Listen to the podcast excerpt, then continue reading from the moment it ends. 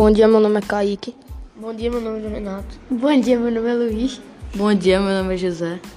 Hoje a gente vai falar sobre um tema que está se agravando muito nos últimos anos, que é o microplástico e a poluição que ele vem causando. Mas afinal, você sabe o que é microplástico? Microplásticos são pequenos pedaços de plástico que podem ter de até 5 milímetros de comprimento, mas alguns cientistas afirmam que pode ter até 1 milímetro de comprimento.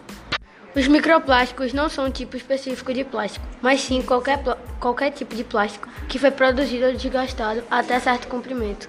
A primeira vez que o microplástico foi visto foi em 1970 e em pouco tempo depois passou a ser um fator de preocupação à humanidade. Mas de que tipos de plástico os microplásticos podem vir?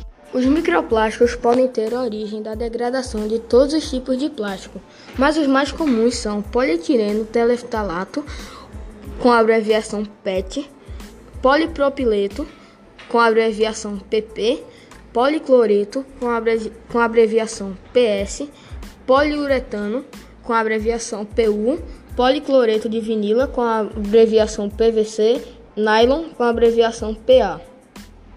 Obrigado pela sua atenção e até a próxima.